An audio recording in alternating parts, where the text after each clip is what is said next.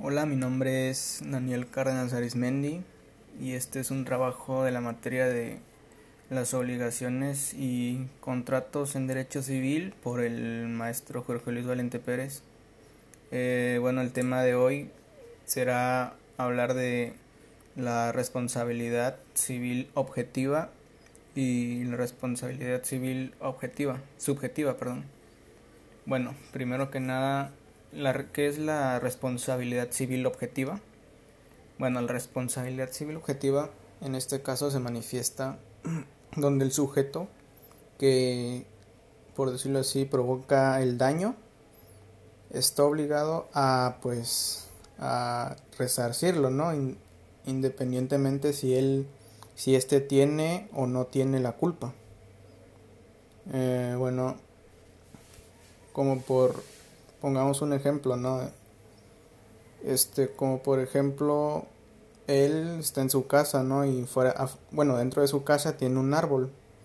Y pues ese árbol es árbol de manzanas, ¿no? Y en una de esas, una manzana se cae y va pasando una persona mayor, ¿no? Y, y esa manzana le cae, por decirlo así, en la cabeza y le provoca un daño. Ese tiene pues la obligación de pagarlos, aunque no aunque él no provocó, o sea, el daño, ¿no?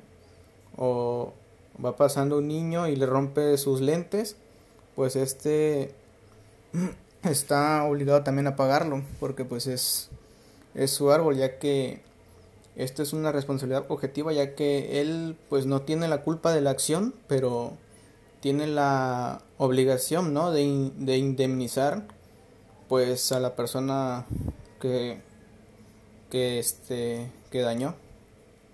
O por ejemplo una mascota no si tiene una mascota en su casa y se sale y muerde a una persona que va pasando también básicamente es lo mismo no bueno y por otro lado sobre qué es la responsabilidad civil subjetiva perdón subjetiva básicamente eh, cuando la persona que provoca el daño este tiene la culpa ya que la la anterior que hablábamos es que no tiene la culpa, pero tiene la obligación pues de pagar, ¿no? Los daños causados.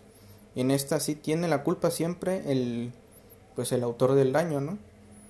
Este acto, bueno, corresponde a un a un hecho ilícito cuando el agente actúa con negligencia o bien pues con culpabilidad antes de que se produzca el daño, ¿no? Ya tenía el conocimiento de lo que iba a provocar sus actos en todo caso pues deben de, de, responder al daño.